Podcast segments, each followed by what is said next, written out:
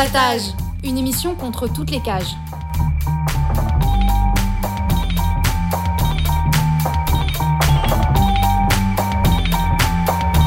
Carapatage, c'est une émission contre les prisons, la répression et le contrôle. À travers l'actualité de l'enfermement, mais aussi son histoire. En racontant les luttes à l'intérieur et à l'extérieur, en échangeant ce qu'on a vu, lu et entendu.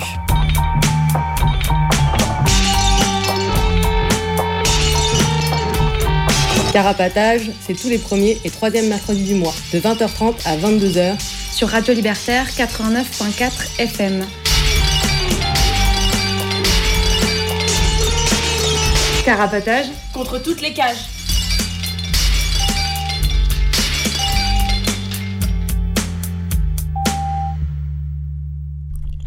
Bonsoir, vous êtes bien dans Carapatage, l'émission contre toutes les cages, en direct sur Radio Libertaire 89.4, comme tous les premiers et troisièmes mercredis du mois, à partir de 20h30 jusqu'à environ 22h. Ce soir, on va parler de, hum, des prisonniers, prisonnières et de la guerre euh, en Ukraine. Alors, euh, pour en parler ce soir, il y a Avril. Coucou. Et Pitou. Bonsoir. Et à la technique. Salut, c'est Henri. Alors, euh, je vous rappelle que vous pouvez euh, nous écrire euh, quand vous voulez à carapatage.riseup.net, mais aussi par voie postale à Carapatage, 4 Villa Stendhal, Stendhal D-A-H-L, 75020 Paris. et vous pouvez nous appeler pendant l'émission au 01 43 71 89 40. Et donc, on va commencer euh, d'abord euh, l'émission par quelques brèves. Et d'abord, quelques brèves d'évasion de prison que vont euh, nous raconter Avril et Pitou. Oui. Alors, en prison, parfois, tu peux avoir des permissions pour faire une activité hors de la prison à des moments. Et des fois, cette sortie, elle peut se prolonger.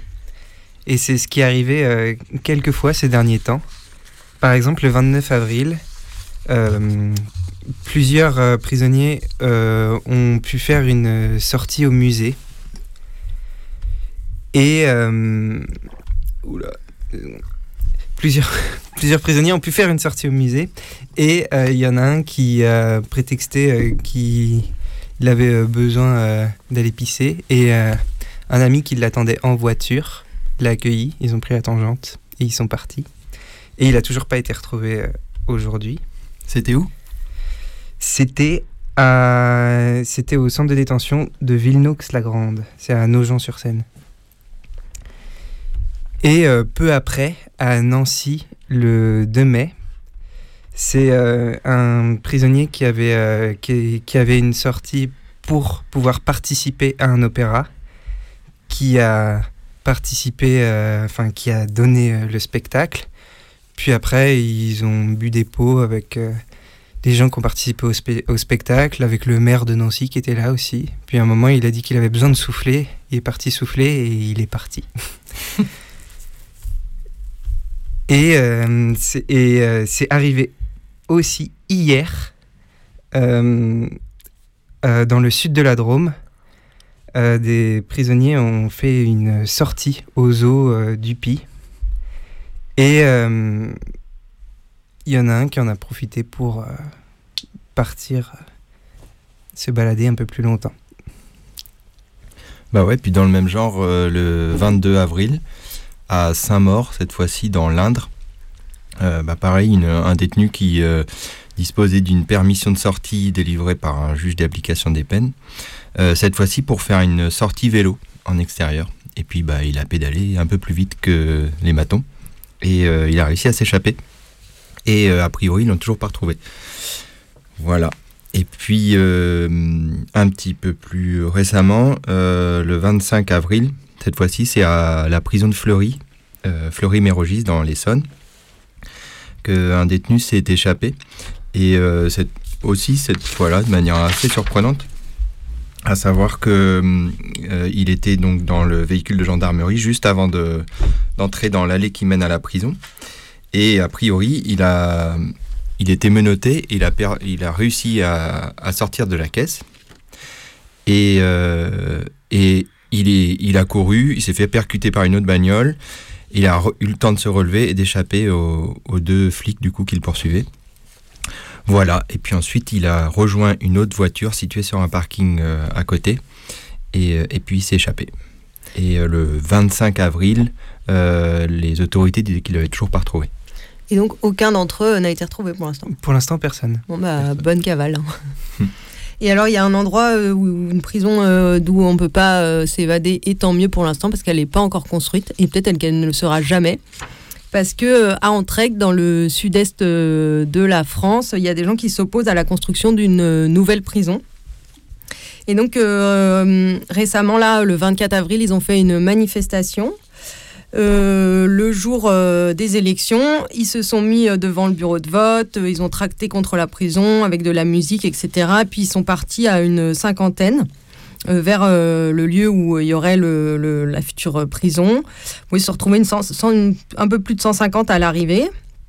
Ils ont posé des banderoles sur le chemin, ils ont voilà, décoré un peu la ville contre la prison. Il y a aussi une petite action de planter des tournesols, entre autres, euh, sur le terrain euh, de la prison.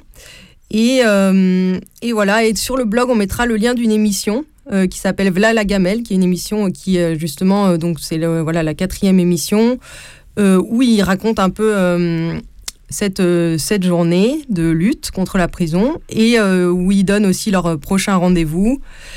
voilà, si des gens ont envie de les rejoindre. Et euh, voilà, leur émission de radio, c'est euh, tourner euh, autour de la lutte contre la construction de cette nouvelle prison, mais aussi de, contre les prisons. Voilà.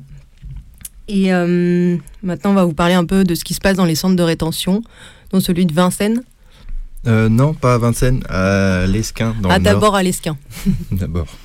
Euh, ouais, parce que le 16 avril, j'ai encore parlé d'une évasion, mais il y a eu donc, euh, six personnes qui ont réussi à s'évader du centre de rétention administrative de l'Esquin, qui est à côté de l'île. Euh, alors, euh, malheureusement, il y en a cinq qui se sont fait choper assez rapidement. à peu près tous chez des proches, c'est qu'ils étaient allés se réfugier. Et et il y en a toujours un en cavale, du coup, courage à, courage à lui. en tout cas, donc les, les, cinq autres se sont fait choper puis condamnés. Euh, il y en a, il y a eu euh, plusieurs procès. D'abord un, euh, enfin il y a eu trois procès en tout. qui racontent notamment, enfin au moment des, procès, on apprend que qu'ils ont réussi du coup à, casser une porte à coups de pied et en essayant de crocheter la serrure. Puis ensuite, donc ils ont escaladé deux grillages, puis couru traverser l'aéroport et ensuite ils auraient pris un Uber pour s'échapper. en tout cas, euh, le premier il a pris 13 mois. Euh, ensuite, il y en a il y en a un qui a pris 8 euh, mois, notamment pour l'évasion, mais aussi pour rébellion au moment de, au moment de son, son arrestation. Voilà, puis les autres ont été condamnés à 5 mois et 3 mois. Euh, et, encore trois mois. Pardon. voilà. Et du coup, on fera sûrement euh, peut-être une mise à jour sur euh, ce qui se passe au CRA de Vincennes la prochaine émission. Oui. et du coup, moi, je voulais vous parler un, un, peu. Alors voilà, juste faire un petit point agenda justement autour des centres de rétention et la lutte contre les centres de rétention. ce week-end, il y a un concert au Marbré à Montreuil au 39 rue des deux communes. Et alors, c'est un concert de soutien à la lutte contre les centres de rétention, aux personnes euh, qui se sont révoltées dans les CRA, mais aussi à la caisse euh, Calmero, qui envoie des mandats aux prisonnières de la guerre sociale, qui d'ailleurs se réunit une fois par mois, où on peut retrouver ces rendez-vous publics qu'on peut rejoindre sur Paris Lutte Info. donc, il y a un concert, mais auparavant, il y a 18h, euh, il y a une discussion euh, par, euh, qui est faite par les personnes de l'AG Anticra qui parlera un peu des nombreuses révoltes qu'il y a eu ces derniers mois au CRA du Ménil-Amelot et aussi au celui de Vincennes. Et, et aussi, il y aura un point sur l'avancement des projets de construction de CRA. et des envies de s'organiser contre. D'ailleurs, ah oui, voilà.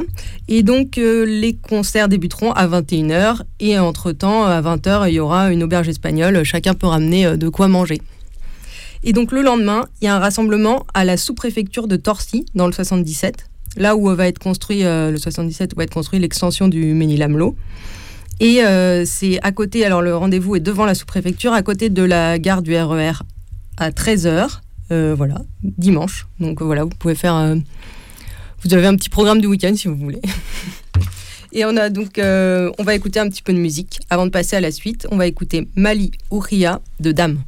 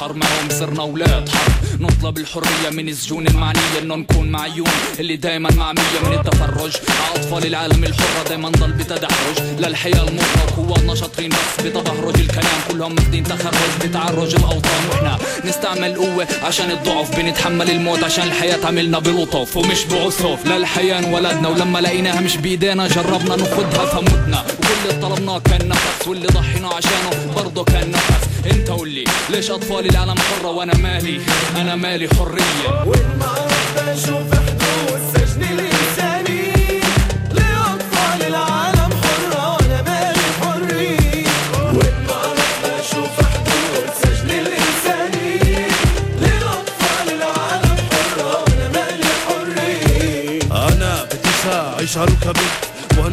أموت هاجرا وأنا لساتي شايف الاحتلال. مادد إيده مش للسلام مش مساواة بل تيديني حبل مشنقة كمان مش زرع وجدار اللي فاصل. بيني وبين حالي. ما بخليني أشوف ضوء السماء. ام الواحد وخمسين ولاية تربي. كمان ولاية اللي تربى على حساب غيرها. متأثرة من أمها. الهنود الحمر متأملة محينا تغسل دماغنا. تقولنا إنه المشكلة هي إحنا. تشويش العالم كلها ما تقدر عالحرية وين ما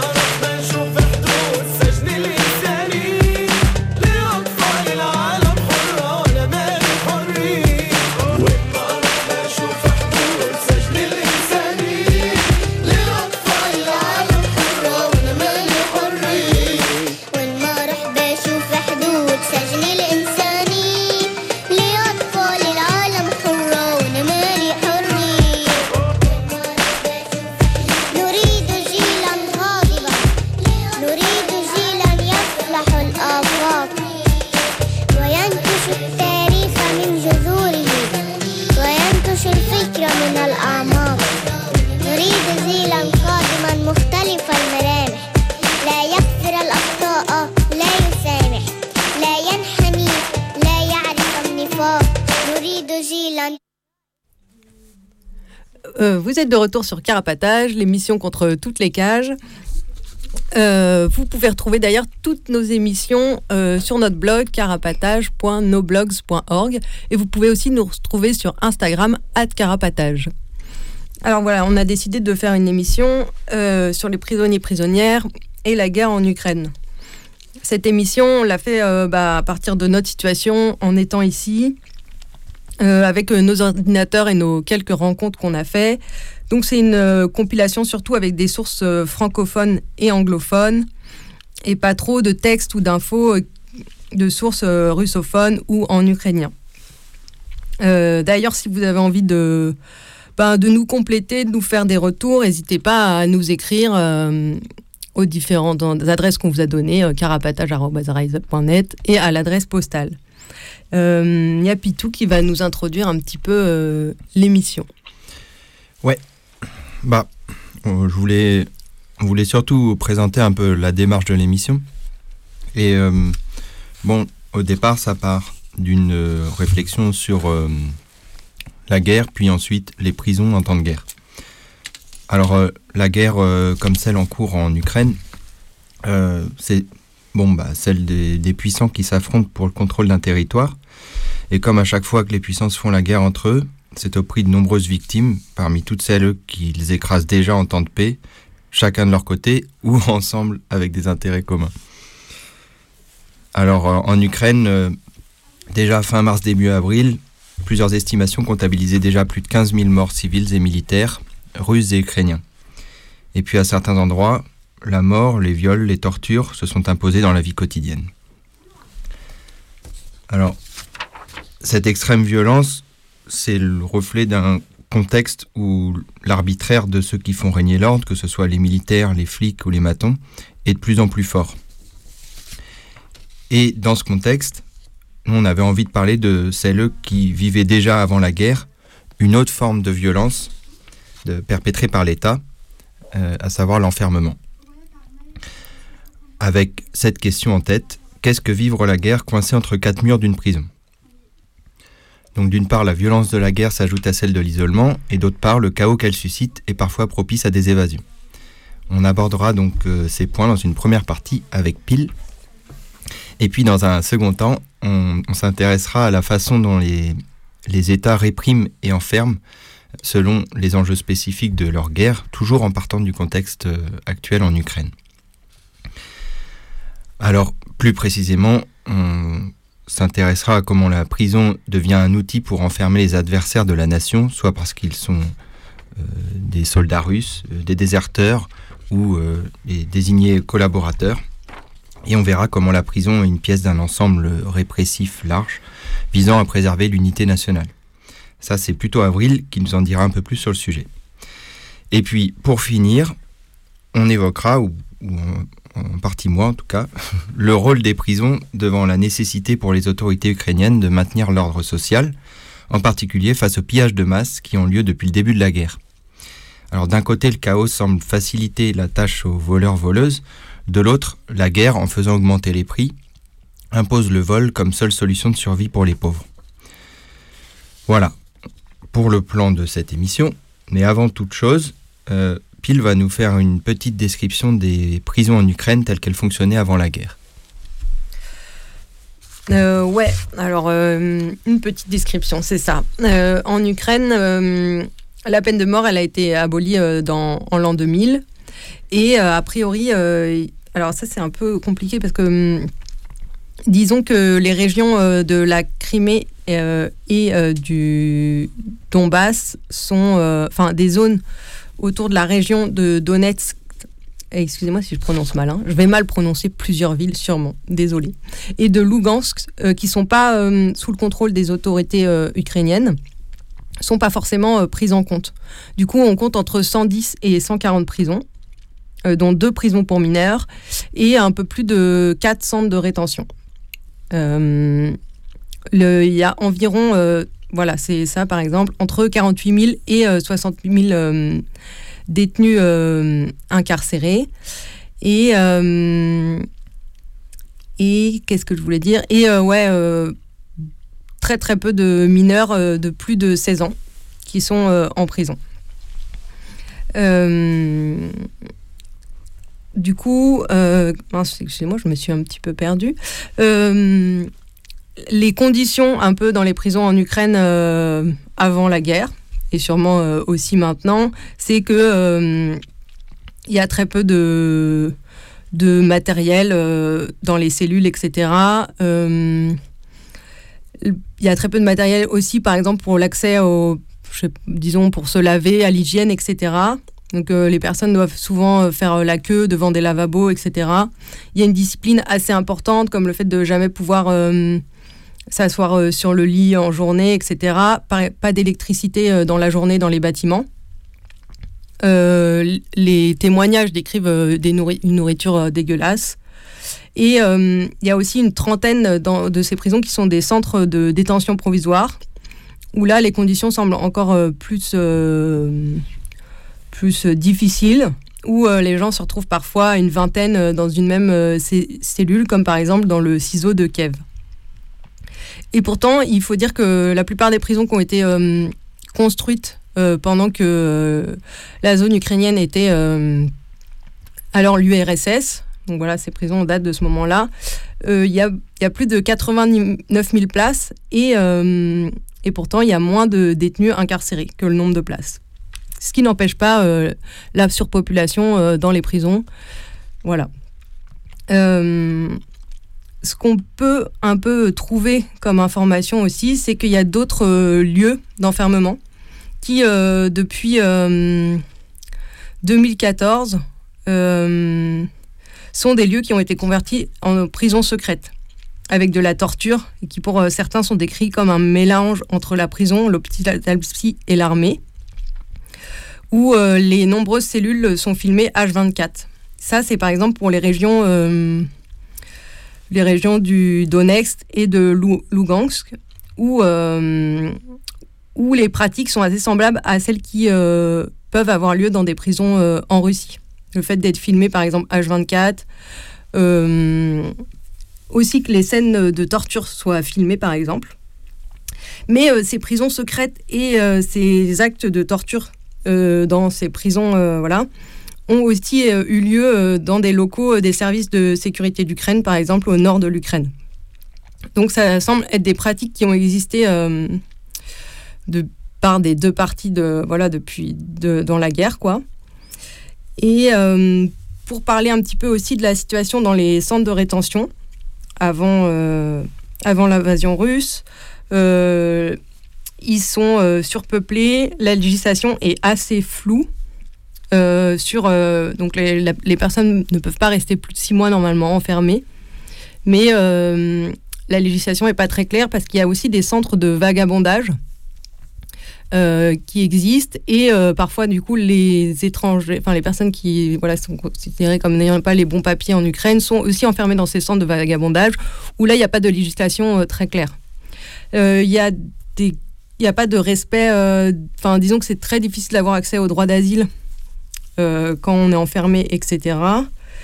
Et, euh, et voilà, ça c'était un petit peu pour avoir un petit, vraiment un petit aperçu de un peu comment ça se passait avant, euh, avant l'invasion russe. Et, et voilà, je pense qu'on va y revenir après en donnant un peu plus de détails et peut-être en faisant référence au passé.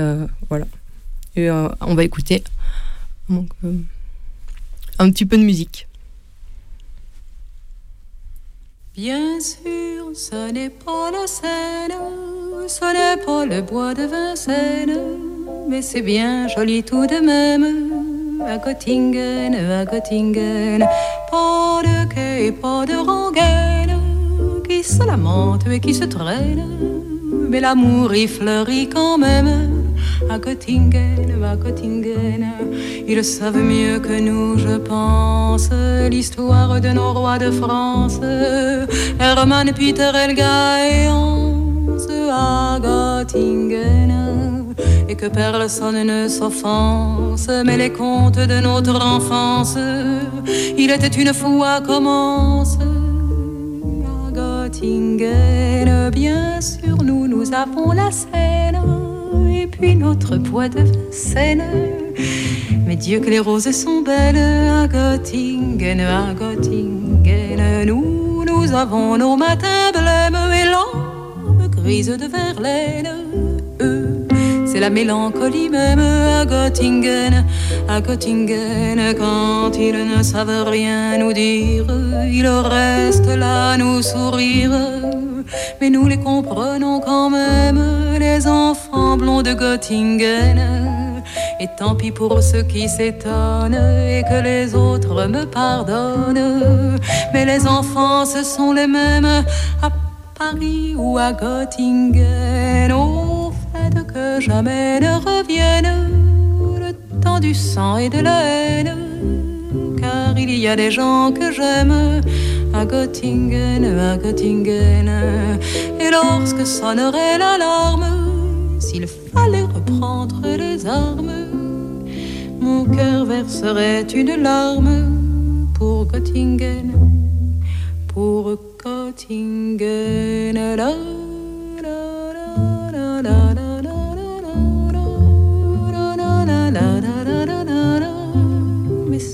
Bien joli tout de même à Göttingen, à Göttingen. Et lorsque sonnerait l'alarme, s'il fallait reprendre les armes, mon cœur verserait une larme pour Göttingen, pour Göttingen.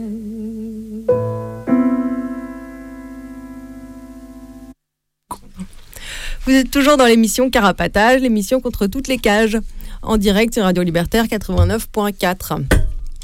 Alors, on va revenir un peu euh, à essayer d'imaginer et de faire parler euh, quelques témoignages de ce que c'est les conditions d'enfermement en temps de guerre, ce que c'est vivre la guerre euh, coincée entre quatre murs, avec ce que ça implique, les bombardements, etc., l'accès ben, aux besoins essentiels, etc., quand on est en prison.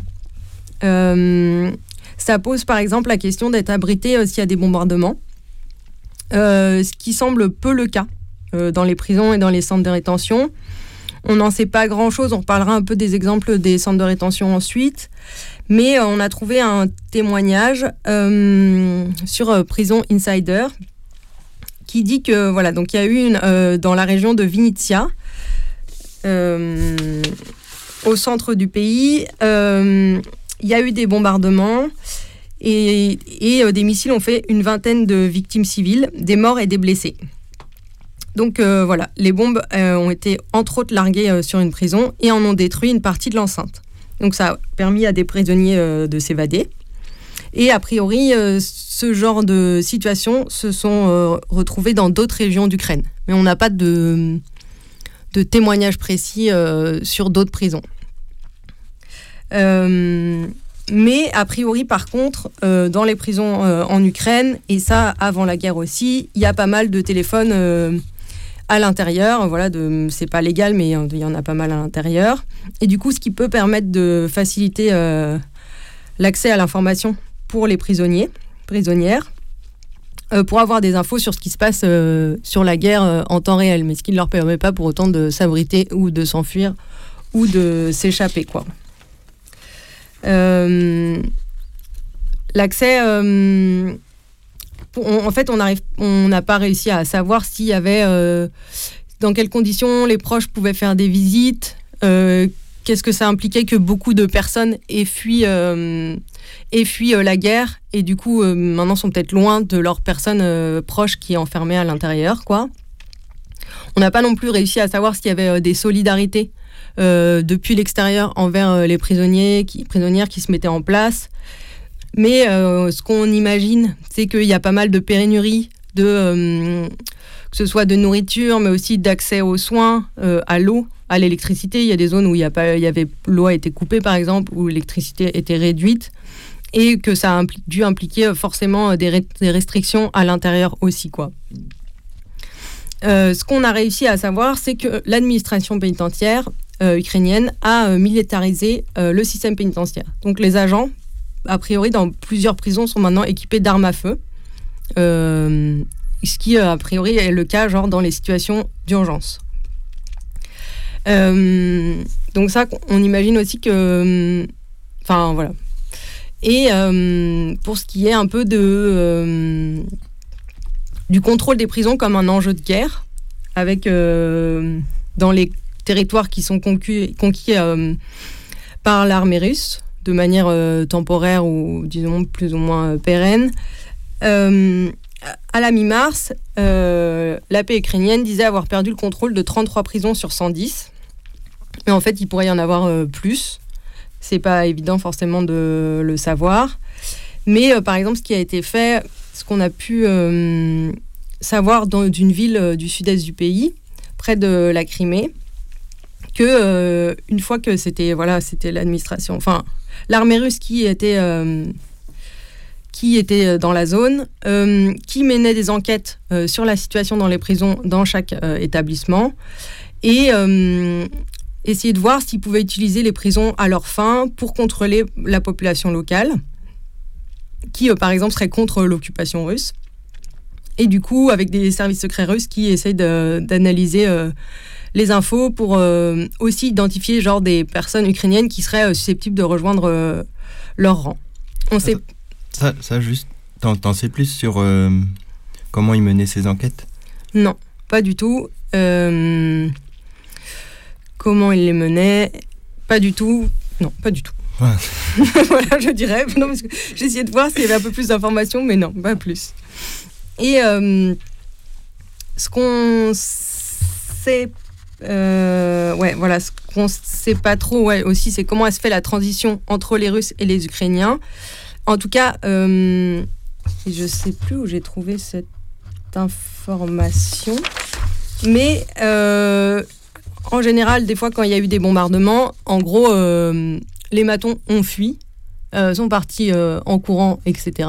Et ont laissé la prison, voilà, qui a sûrement été reprise par, par l'armée russe. Mais on sait aussi, et du coup, cette information, j'avais du mal à la comprendre, mais que des matons qui n'auraient pas voulu servir l'armée russe ont été euh, violentés, torturés aussi. euh, voilà. Ça, c'est une des informations un peu sur la transition, comment elle se fait. Il y Et- avait eu une. Enfin, je fais un, un peu un retour en arrière, mais en. Peut-être tu en sais plus, mais en 2014, il y avait eu l'histoire aussi d'une évasion euh, dans un village, alors je sais plus, je pourrais pas me rappeler du nom. Euh, C'était près de Donetsk, non? Ok.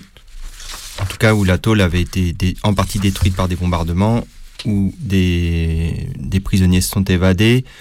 euh, certains se sont fait tirer dessus, dans mon souvenir. euh, et, et, et- et d'autres, euh, où, où la plupart presque se sont ensuite euh, fait rattraper, mais parce que à la fois ils, ils fuyaient la prison et fuyaient la guerre en même temps, quoi. Enfin, je sais pas comment ils fuyaient aussi les bombardements, quoi. Ouais, en fait, euh, voilà, ce que je retrouvais, du coup, c'était pendant. Dans un village de Chornoukino. Euh, donc là, euh, voilà, les, le personnel a fui. Ce qui, euh, là, semble pas être toujours le cas, là, dans les, actuellement, quoi, dans les prisons qui ont été prises par l'armée russe. Mais. et donc, voilà, ils ont fui et les prisonniers sont évadés. Et, enfin, dont, dont ceux qui étaient malades, etc., qui ne pouvaient pas forcément euh, se déplacer facilement. Et il y en a aussi qui, euh, voilà, qui ont été tués par la- par l'armée, mais aussi certains se sont retrouvés dans les champs de mines autour, et donc ils sont morts euh, ou euh, ont été blessés par les mines. Et, euh, il y en a qui ont été capturés euh, voilà, par les Russes et envoyés se battre de leur côté. Et d'autres ont réussi à rejoindre les points de contrôle de l'armée ukrainienne et se sont fait emprisonner dans des territoires ukrainiens. Donc, ce qui veut dire aussi que, genre, il n'y a pas de procédure genre d'évacuation. Enfin, a priori, ça n'existe pas, quoi. C'est pas du tout pris en compte et ça n'existe pas, quoi. Mais ah oui, du coup, ça c'était. euh, Et. euh, Juste ça. Enfin, je fais une parenthèse, Ouais, ouais, mais parce prie. que ça, ça montre un peu aussi quelque part, euh, j'en sais rien, moi, les choix qu'ont fait les gens, mais euh, à quel point, euh, bon, bah, tu t'échappes et en même temps, euh, où est-ce que tu te trouves le plus en sécurité? Est-ce que c'est au milieu d'un champ de mine ou est-ce que c'est en allant au checkpoint? Enfin, je sais pas à quel point les gens ont fait ce choix finalement d'aller quelque part euh, jusqu'au checkpoint, plutôt peut-être pour se protéger de, de la guerre euh, et voilà, et tant pis, euh, se faire emprisonner, quoi. Enfin, je sais pas. Ben, après, il y a du coup un, un autre choix, entre guillemets, qui est aussi, voilà, c'est la guerre comme possibilité pour sortir. Et du coup, des... les autorités ukrainiennes ont euh, proposé de libérer euh, les personnes détenues qui disposaient d'une formation euh, militaire ou qui ont déjà combattu les Russes dans l'est du pays et qui vont être, qui ont été environ 400 personnes qui ont été libérées pour lutter contre l'armée russe. Et, et du coup, ça s'est aussi passé dans les centres de rétention où ça a été proposé des libérations bah, en échange de, travailler, euh, enfin de, s'enrôler euh, dans l'armée euh, ukrainienne. Et du coup, je voulais parler un petit peu plus des centres de rétention. il y en aurait, voilà, il y a, donc il y en aurait à peu près entre 4 et 6. Et voilà, ces centres d'accueil pour vagabonds. Et il y en a un qui a été vidé près de la frontière biélorusse, à Tcherniv, qui a été vidé au début, au début en février. Euh, c'est des régions où il y a eu pas mal euh, d'explosions et d'attaques. Et euh, celui, pardon, et celui de Mykolaiv au sud de l'Ukraine, aussi vers Odessa. Celui-là, il est pas, il est, il, sûrement, il reste des personnes à l'intérieur, mais on n'en sait pas plus. Par contre, celui dans le canton de vers Volin, donc près de Lutsk, Lutsk, c'est hyper dur à le prononcer, qui euh, était une ancienne caserne militaire qui a été transformée en centre de rétention euh, en 2007 avec des fonds de l'Union européenne et euh, qui d'ailleurs est en partie retransformée en caserne militaire depuis le début de la guerre, donc une cible quand même assez idéale voilà, pour les bombardements, etc. Il n'y a pas du tout de, de cave pour se protéger, comme je disais auparavant. Et euh, apparemment, quand il y a eu des alertes, euh, les soldats, eux, ont fui le bâtiment, mais euh, les personnes au CRA sont restées enfermées. Il y en aurait d'ailleurs entre une centaine et une cinquantaine depuis début mars, avec des gens d'une quinzaine de nationalités différentes. Et à l'intérieur, les gens ont fait une manifestation pour demander leur libération, puisque la ville était bombardée. Et apparemment, ça a été violemment réprimé par les gardiens. Euh, et voilà. Et euh, du coup, il y a des personnes, euh, voilà, qui, il y a certains pays qui rapatrient les personnes qui sont enfermées en centre de rétention, mais il y en a d'autres qui veulent pas retourner dans leur pays d'origine et qui voudraient demander l'asile en Ukraine.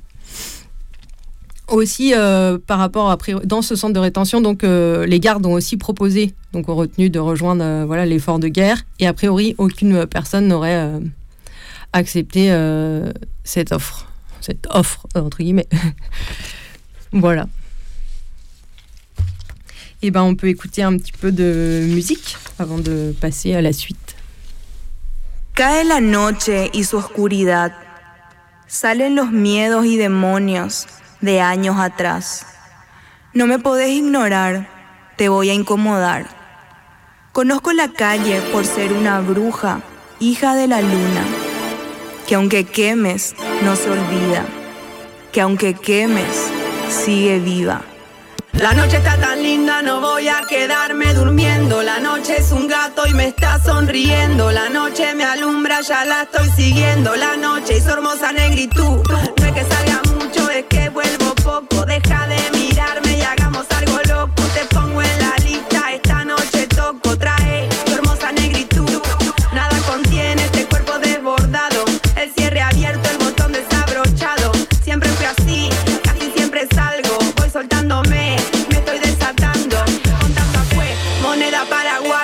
Aunque no parezca, estamos trabajando. Que no me crees,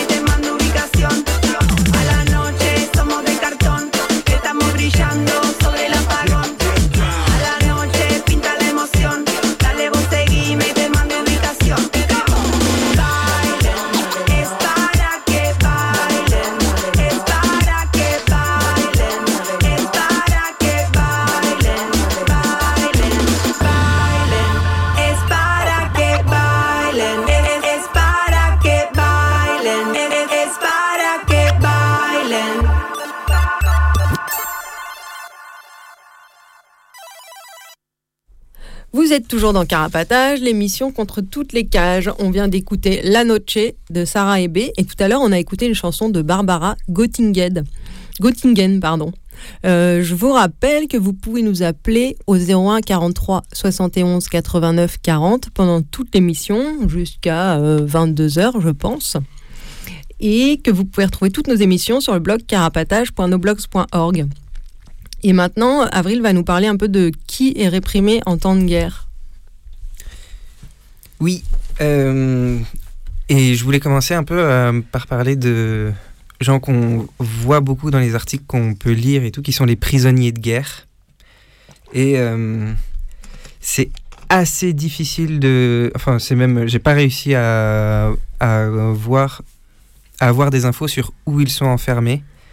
Et la seule info que j'ai pu trouver, c'est en revenant à une autre, à une autre guerre, celle de Tchétchénie, où euh, il y a un témoignage d'un prisonnier, euh, euh, enfin, qui était un prisonnier des Russes, qui disait qu'il a été enfermé pendant six ans dans le sous-sol d'un immeuble de la capitale de Grozny, qui était en ruine, comme à peu près toute la ville à ce moment-là. Mais pour ce qui est de l'Ukraine, aucune idée. Et j'imagine que euh, c'est pas, enfin c'est une info difficile à trouver. Par contre, du coup, les prisonniers de guerre, en, revanche, je les vois beaucoup. Et euh, ils ont, euh, ils, ils servent beaucoup d'instruments de propagande pour les différents États. Et on trouve, on a trouvé autant du côté ukrainien que du côté russe des mises en scène de témoignages dont on peut euh, finalement pas trop euh, savoir euh, s'il faut le prendre pour argent comptant ou si c'est quelque chose qui leur est dicté. Et en tout cas, on voit à peu près à chaque fois la même chose, un appel à, la désertion des autres en disant que eux désertent, que et de dire qu'ils sont bien traités et et voilà. Et ça c'est autant d'un côté que d'un autre et de la même manière ils servent de ils servent de monnaie d'échange. il y a régulièrement des tractations, des échanges de prisonniers euh, russes et ukrainiens qui sont pas forcément, on dit prisonniers de guerre, c'est pas forcément des militaires, et euh, assez souvent une bonne partie de ces prisonniers sont des civils. Et euh, du coup, de la même manière, c'est que on sait pas trop euh, dans quel, s'ils sont dans des prisons qui sont déjà existantes ou euh, dans dans des nouvelles prisons ou dans des bâtiments, comme je le racontais euh, tout à l'heure, des bâtiments désaffectés, transformés pour l'occasion en prison. On n'en sait pas trop non plus sur les conditions de leur détention, sur comment, comment ça se passe. C'est, hum, qu'est-ce que c'est d'être prisonnier aux mains, euh, entre les mains de- des militaires, de l'armée, ou pas, ça se trouve.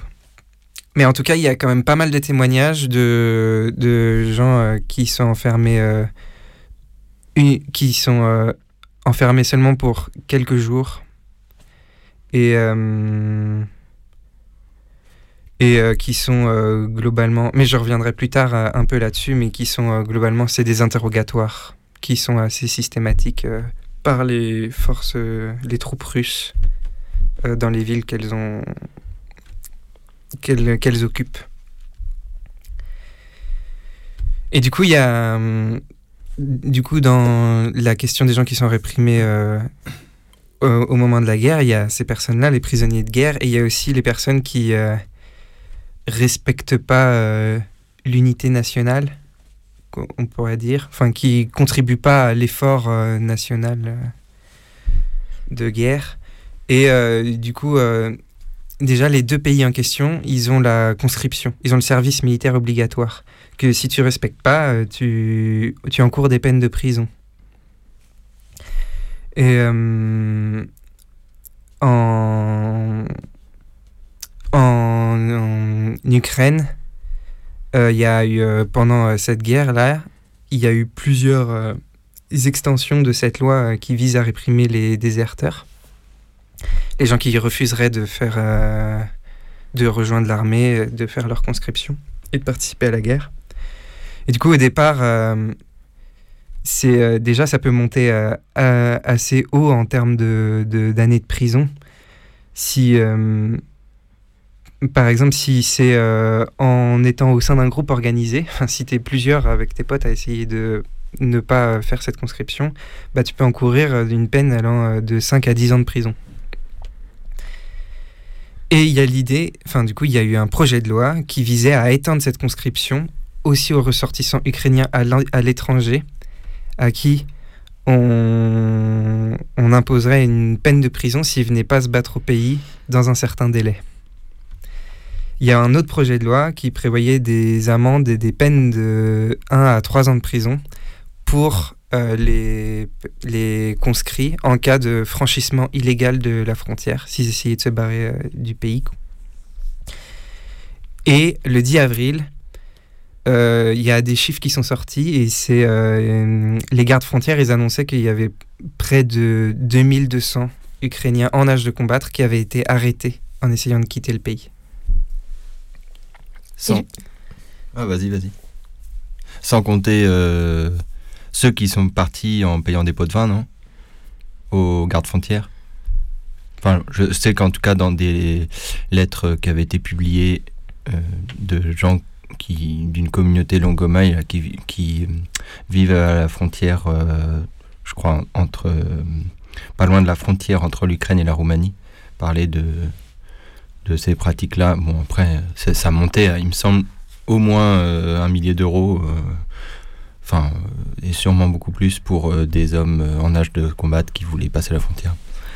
Et je voulais en profiter pour parler de la situation particulière des personnes trans qui, du coup, parce que du coup, l'enrôlement concerne les hommes. Enfin, après, c'est voilà, je ne sais plus entre quel âge et quel âge.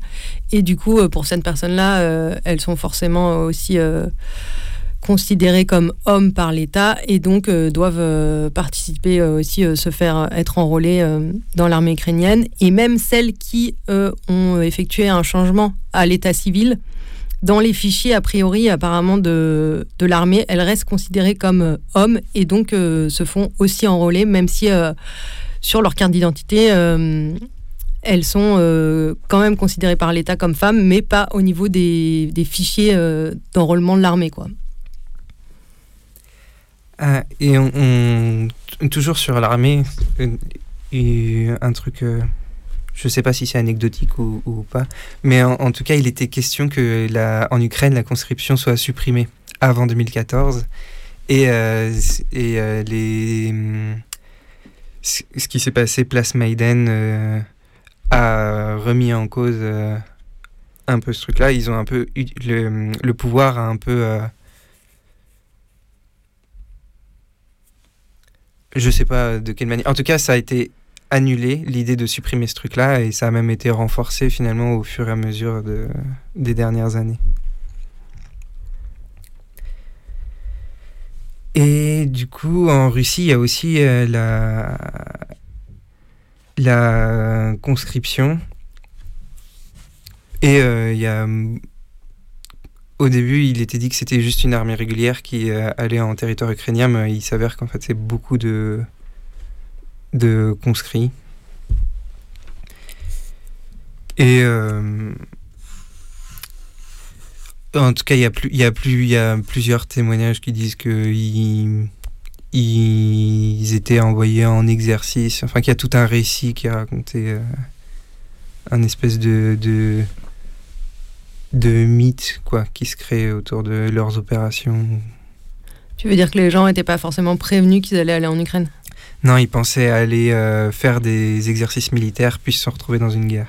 J'imagine que maintenant c'est moins le cas. Non, vraiment.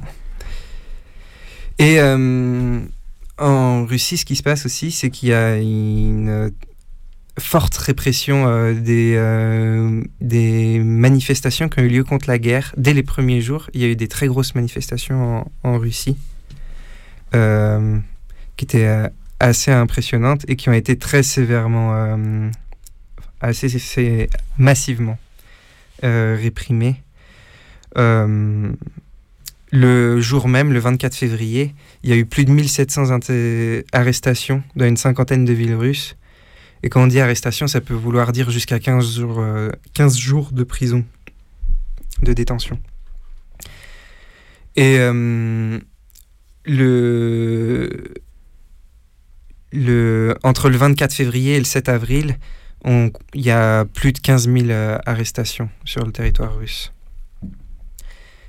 Il y a aussi, euh, enfin, il y a aussi euh, eu beaucoup euh, de tags et de, stickers contre la guerre qui sont un peu répandus dans certaines, dans certaines villes. Et il y a au moins une vingtaine de personnes qui ont été arrêtées dans, dans ce cadre-là. Et de son côté aussi, la Russie, dans ce contexte de guerre, sort toute une, euh, une série de lois, notamment une qui a été votée le 4 mars et qui punit d'une peine de prison euh, qui peut aller jusqu'à 15 ans.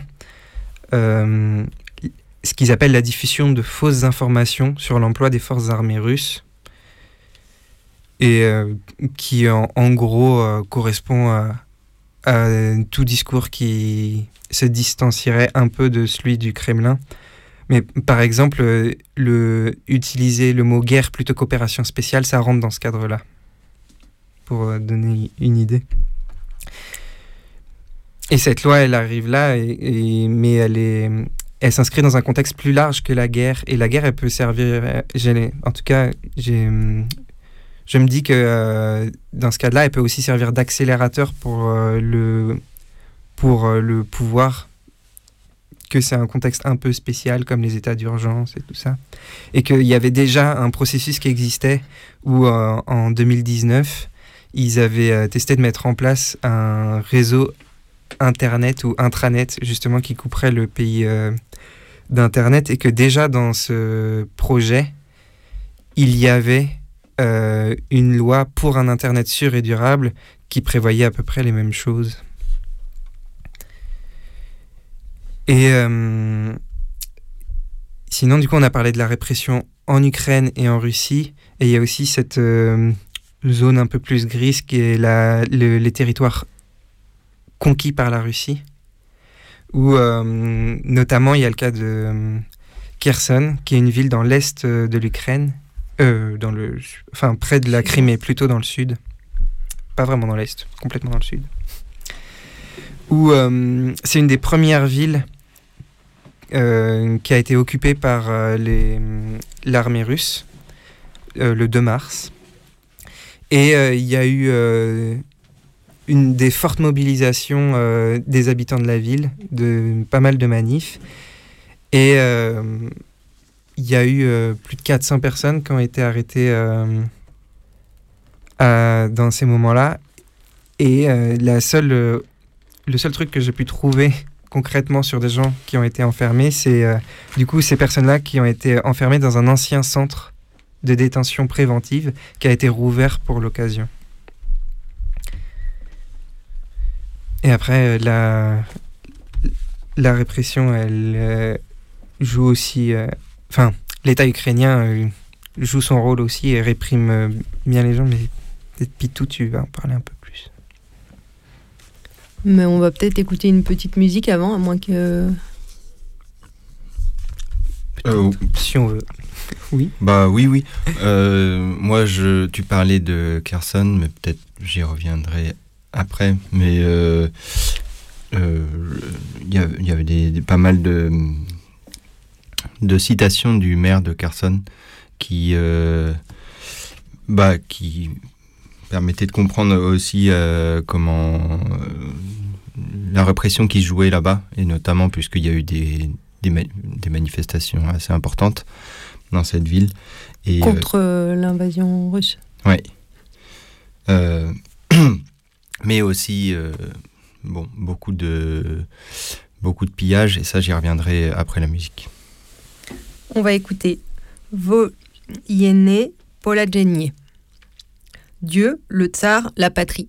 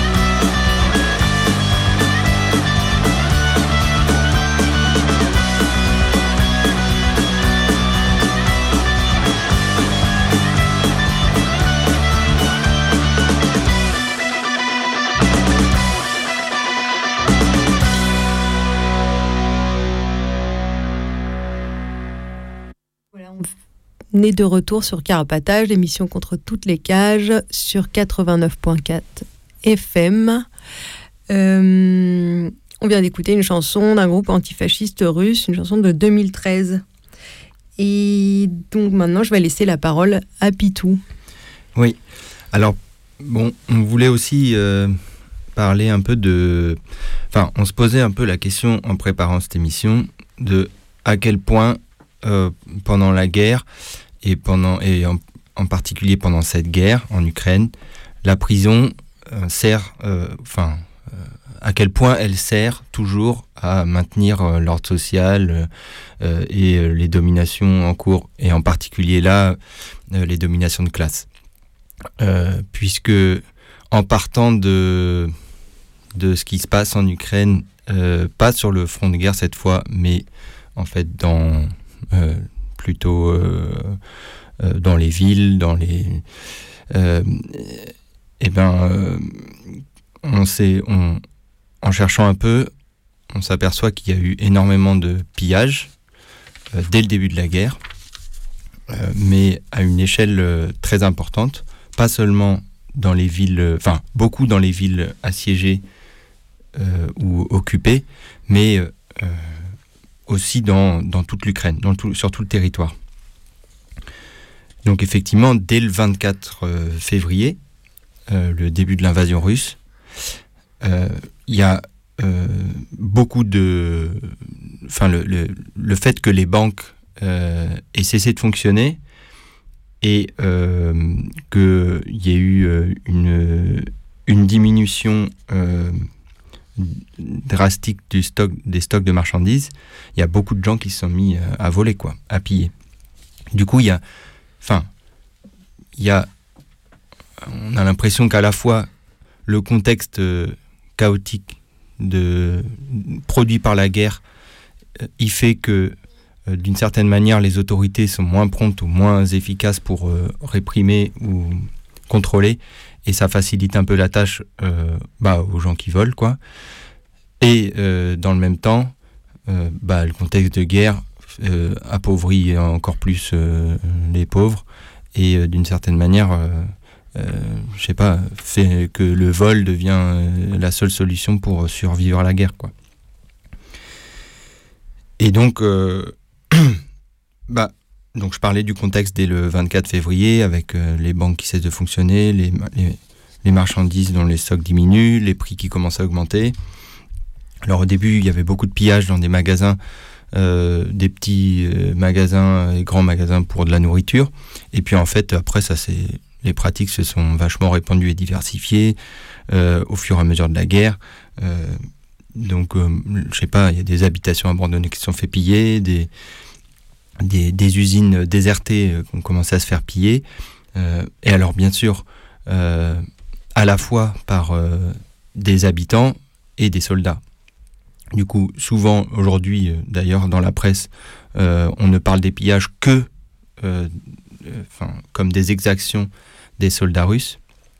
Mais effectivement, il y avait des, soldats russes et peut-être même sûrement des soldats ukrainiens qui sont mis à piller, mais aussi beaucoup des habitants euh, bah, des villes et des, lieux en question. Quoi.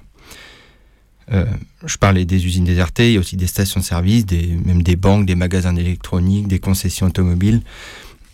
Voilà, ça s'est vachement répandu. Euh, Il y a des témoignages, euh, donc notamment euh, un témoignage super intéressant euh, qui a été publié sur un blog qui s'appelle Une autre guerre. Donc euh, c'est l'adresse exacte c'est uneautreguerre.wordpress.com qui est en fait une série d'entretiens euh, avec euh, un étudiant ukrainien vivant euh, vivant en Ukraine et qui raconte un peu ce contexte-là, qui raconte un peu comment comment les gens se sont mis à voler ou volaient déjà et on, on- je sais pas, on volait plus quoi. Et, bon, il raconte un peu ce qu'il a vu, et, ou alors ce qu'il a entendu, ce qu'il a pu capter comme info. Il dit bah à la fois c'était des, des petits groupes euh, qui se mettaient à piller ou des gens tout seuls. euh, euh, et puis à, côté de ça, il y avait aussi des plus grands groupes qui se sont mis à piller collectivement des grands magasins, surtout pour de la, nourriture. Et il dit qu'il y a, il y a des dizaines de, vidéos de caméras de surveillance qui montrent, enfin qui, montrent un peu l'ampleur du phénomène, avec voilà des, des, images de, gens qui, bah, qui attaquent les magasins, quoi.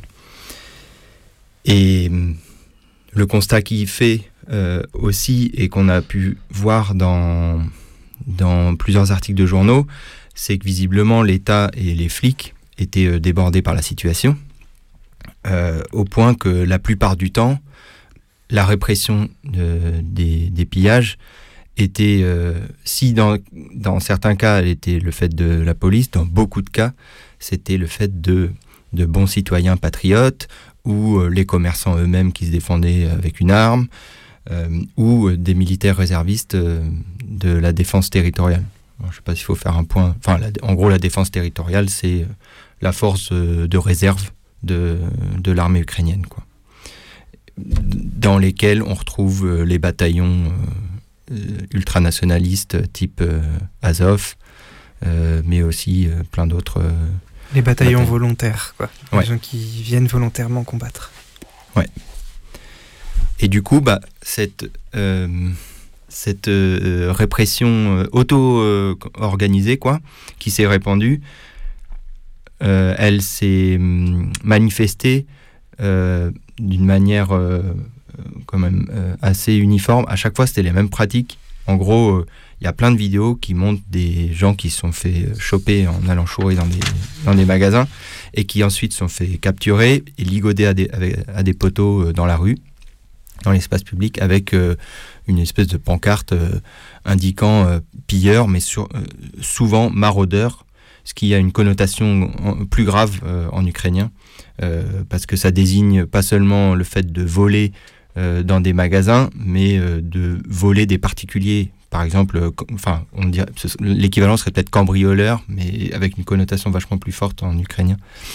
Euh, ça parle en tout cas vraiment de, piller autrui, quoi. Je sais pas comment dire. Et, donc les gens étaient ligotés, dans certains cas euh, dénudés, frappés, euh, la tête euh, peinturlurée, euh, enfin bon, des, des humiliations et de la torture euh, en public, quoi. Filmé. Et oui, et souvent, très souvent filmé. D'ailleurs, il y a plein de vidéos sur Internet et des articles qui les compilent. En tout cas, c'est pas une pratique. Enfin, le fait de ligoter à, à un poteau, euh, c'est une. Bon, voilà, c'est pas un truc. c'est- une pratique qui, est- qui, qui, qui existait déjà. Alors moi, je sais pas à quelle ampleur ou quoi. Enfin, si euh, s'il y a des endroits en Ukraine où en fait les gens ont l'habitude de faire ça parce que je sais pas, ils ont l'habitude de faire sans les flics. En tout cas, déjà en 2014, il y avait des vidéos qui montraient euh, comment euh, un chef de douane avait été puni euh, bah, de cette manière-là après avoir été accusé de corruption dans l'oblast de, enfin dans la région de Transcarpathie. Donc en 2014, c'était le moment où il y a eu le Maïdan à Kiev, donc cette occupation émeutière de la place Maïdan à Kiev, et euh, suite à, comment dire, euh, au départ du, chef d'État euh, pro pro-russe, quoi. Et, et par la suite, du coup, le début de la guerre de Crimée et le début de l'occupation des territoires de Donetsk et, et Lugansk. Il y a un autre exemple aussi d'une femme, Irina Dovhan, qui avait été punie par des séparatistes pro-russes à Donetsk en, août 2014 euh, parce qu'elle soutenait l'armée ukrainienne et elle aussi, elle avait été ligotée un poteau, frappée, enfin torturée, humiliée de la même manière. Alors voilà, il y a, toutes ces, à la fois toutes ces punitions euh, extrajudiciaires ou je sais pas comment dire, euh, enfin c'est un peu, en tout cas ces formes de punition qui sont à la fois l'humiliation, la torture, qui sont qui sont vachement répandues et dans le même temps, euh, bah il y a l'État qui essaye d'en de, de, qui veut pas perdre le contrôle non plus quoi, enfin qui qui essaye d'endiguer le phénomène à la fois enfin, moi j'en sais rien, j'ai pas envie de faire une analyse comme ça, mais j'imagine en tout cas à la fois pour euh, contrôler euh, ce phénomène de vol ultra répandu et reprendre le contrôle aussi sur la répression du vol en euh, faisant des amendements du code pénal Donc en fait, le, le, 3 mars, le Parlement ukrainien a modifié le code pénal pour augmenter les peines de prison pour vol, euh, spécifiquement en temps de guerre. Donc plus précisément, avec ces amendements, tout type de vol, enfin tout vol, quelle que soit la quantité euh, volée, est désormais puni d'une peine d'emprisonnement d'au moins 5 ans.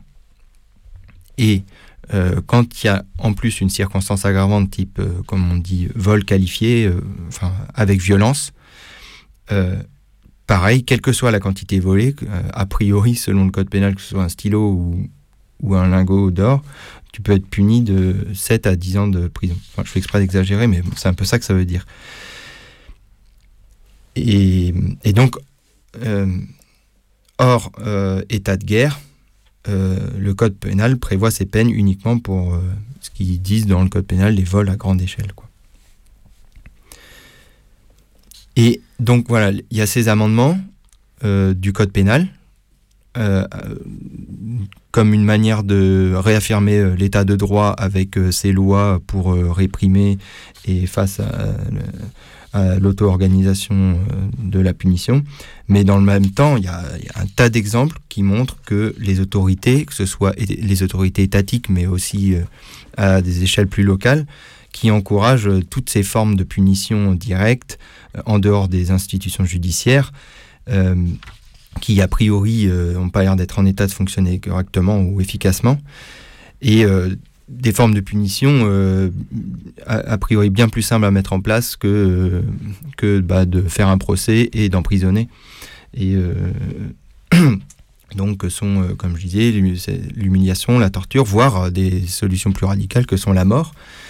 Et, comme par exemple le, le 27 février, l'État ukrainien, alors on n'a pas réussi à trouver une info plus précise, mais en tout cas dans le témoignage dont je parlais tout à l'heure, trouve sur le blog Une autre guerre, la personne euh, affirme que le 27 février, l'État ukrainien a annoncé à la télévision que les pillards pouvaient désormais être abattus à vue. Donc ça, c'est dès le 27 février, à savoir euh, trois jours après le début de l'invasion russe. Euh, alors il y en a plein d'autres, des exemples. Le, 1er mars, le chef adjoint du département de la police de patrouille des routes, qui a publié sur Facebook bah, des photos de gens attachés à des poteaux, en déclarant qu'il était inacceptable de voler en temps de guerre. Euh, voilà, donc il approuve euh, ce genre de punition et il l'encourage euh, par Facebook. D'ailleurs, ensuite, son message, a été relayé sur la page Facebook de la police nationale. Le 2 mars, c'est le maire de Poltava, une, une ville au nord-est près de Kharkiv, qui a indiqué que voilà, des punitions sévères seraient autorisées pour les pillards, pour réprimer les pillards. Et fin février, il avait même averti que l'usage des armes était permis contre eux, euh, sous la loi martiale, alors que euh, selon des ONG, euh, a priori, c'est pas vrai, la loi martiale ne permet pas ça. Bon, si vous avez une information qui contredit ça, bah, envoyez-la nous par mail ou bah, par mail, ouais, par courrier si vous voulez. D'autres exemples, bah, le 21 mars, c'est le conseiller du, ministère, du ministre de l'Intérieur euh, qui a indiqué, je cite, Je ne pense pas que ligoter exposé à un maraudeur soit considéré comme sauvage en période de guerre. Il a aussi précisé que la police ne pouvait pas être partout actuellement et que ce type de châtiment était bien plus dissuasif pour les voleurs que la menace d'une sanction pénale. Donc là, on voit bien euh, le truc de. en fait, c'est plus efficace.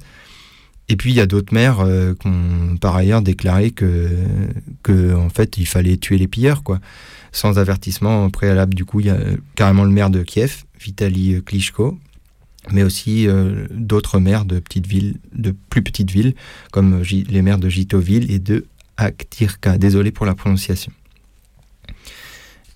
Donc, bah, ouais, tous ces exemples, ça, euh, ça montre un peu comment l'arbitraire euh, de plus en plus fort et prend le dessus sur. Enfin, dans, dans, dans la façon de punir, quoi.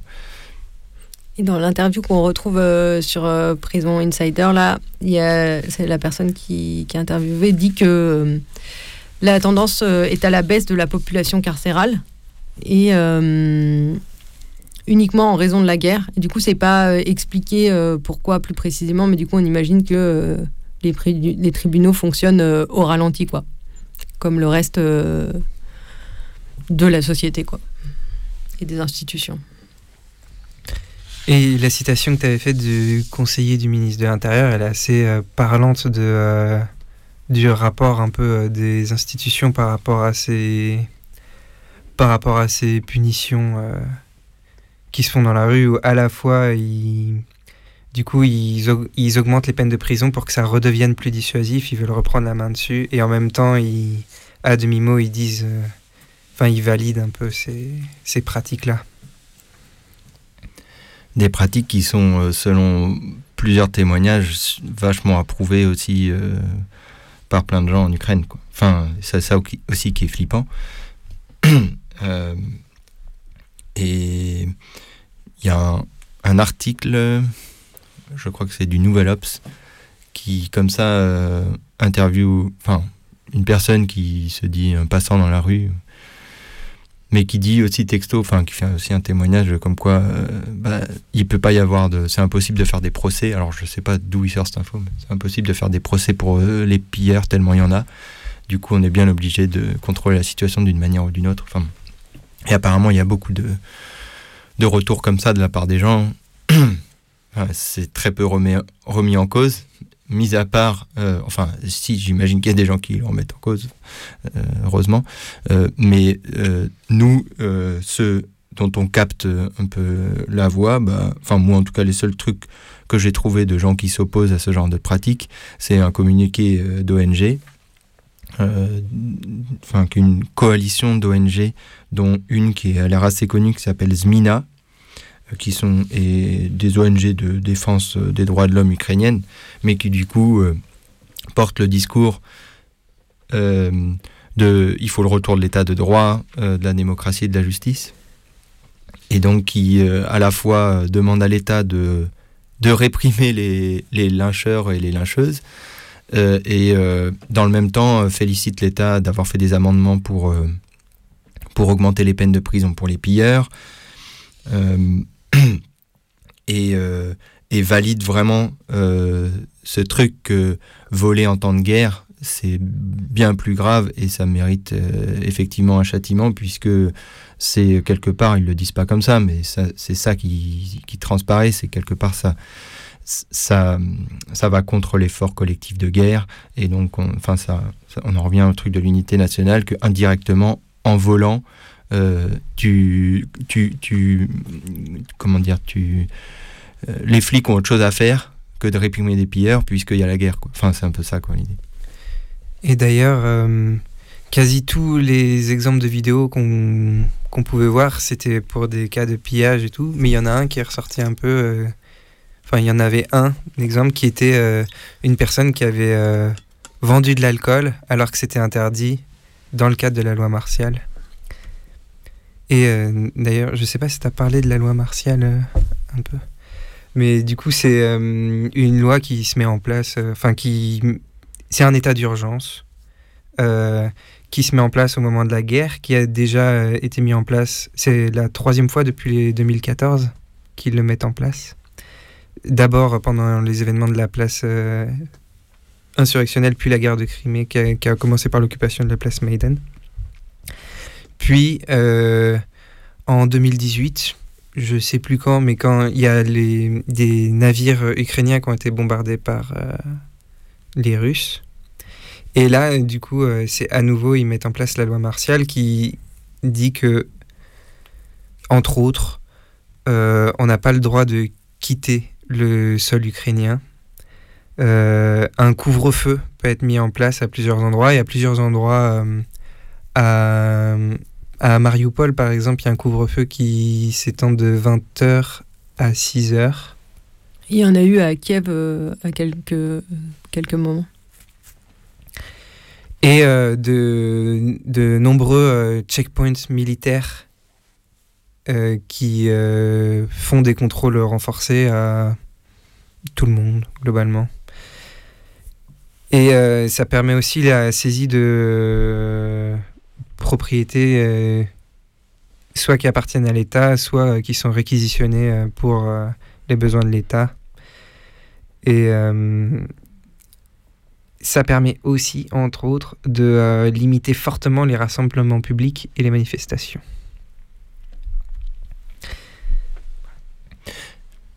et je voulais juste revenir sur. désolé, je fais un retour en arrière euh, sur euh, les, histoires de punition auto-organisée. Euh, juste un- un- une petite précision. En Ukraine, c'est légal pour les citoyens de retenir et d'immobiliser des pillards potentiels avant l'arrivée de la police. Et d'ailleurs, alors moi, je n'ai pas d'éléments de comparaison avec d'autres États. D'ailleurs, en France, je ne sais pas ce que autorisé ou pas. Mais je sais pas si vous, savez, mais moi, j'ai pas eu le temps de creuser. Et si ça se trouve, c'est plus ou moins légal aussi, j'en sais rien. Mais je- bon, j'en doute quand même, mais je sais pas. Bref, peu importe. Euh, en tout cas, euh, ces assauts là dont je parlais, ces ONG, elles jouent là-dessus en disant euh, les tentatives des communautés lo- locales d'arrêter les criminels par elles-mêmes sont une décision compréhensible et justifiée, mais les auteurs doivent être immédiatement remis aux forces de l'ordre appropriées. Enfin bref, ça donne une idée un peu de, du discours que peuvent porter ces, ces ONG. bah, enfin, ouais, je sais pas le discours. De, de, de la répression démocratique, je sais pas comment dire. En tout cas, euh, juste pour finir, moi, toutes les infos que j'ai trouvées, ou peut-être, euh, je pourrais peut-être dire nous, j'ai l'impression, elles, elles commencent à dater, j'ai l'impression. Enfin, il y a, et je sais pas, enfin, pareil, c'est juste pour répéter une espèce d'appel euh, à, à info. Oui, euh, pas hésiter à, s'il y a des envies de retour, de nous compléter, euh, d'actualiser euh, certaines choses qu'on a dites. euh, et si vous avez voilà d'autres choses, n'hésitez pas à nous écrire. Et du coup, j'en profite pour rappeler l'adresse mail carapatage et nous écrire à carapatage 4 Villa Stendhal 75 020 Paris. Et ben du coup, on va peut-être euh, se quitter. Euh, on se retrouve le 18 mai avec une émission sur l'enfermement des femmes mineures et aussi à travers euh, maintenant et à travers l'histoire. Donc vous pouvez voilà réécouter toutes nos émissions sur notre blog carapatage.noblogs.org et sur Instagram carapatage. On va euh, se terminer, on va, on va se terminer, on va terminer l'émission. on va continuer à exister entre temps en écoutant euh, les joyeux bouchers de Boris Vian et euh, en vous souhaitant une bonne soirée, euh, une pensée à toutes les personnes enfermées. Courage à vous. Bonne soirée. À la prochaine.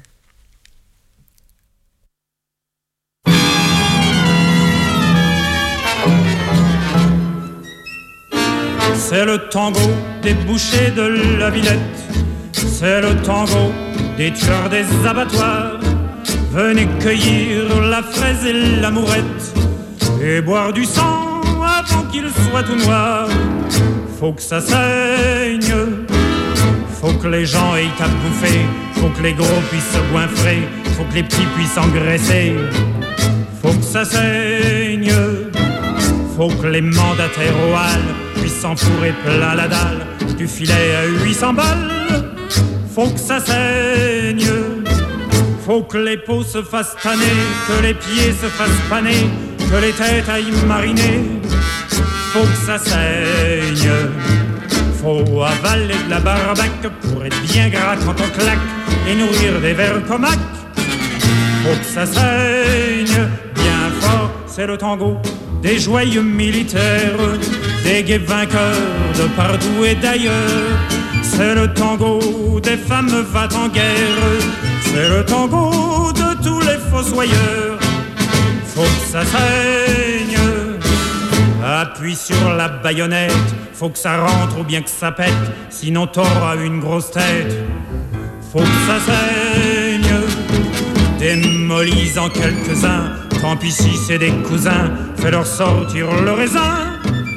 Faut que ça saigne, si c'est pas toi qui les crèves, les copains prendront la relève, et tu joueras la vie brève.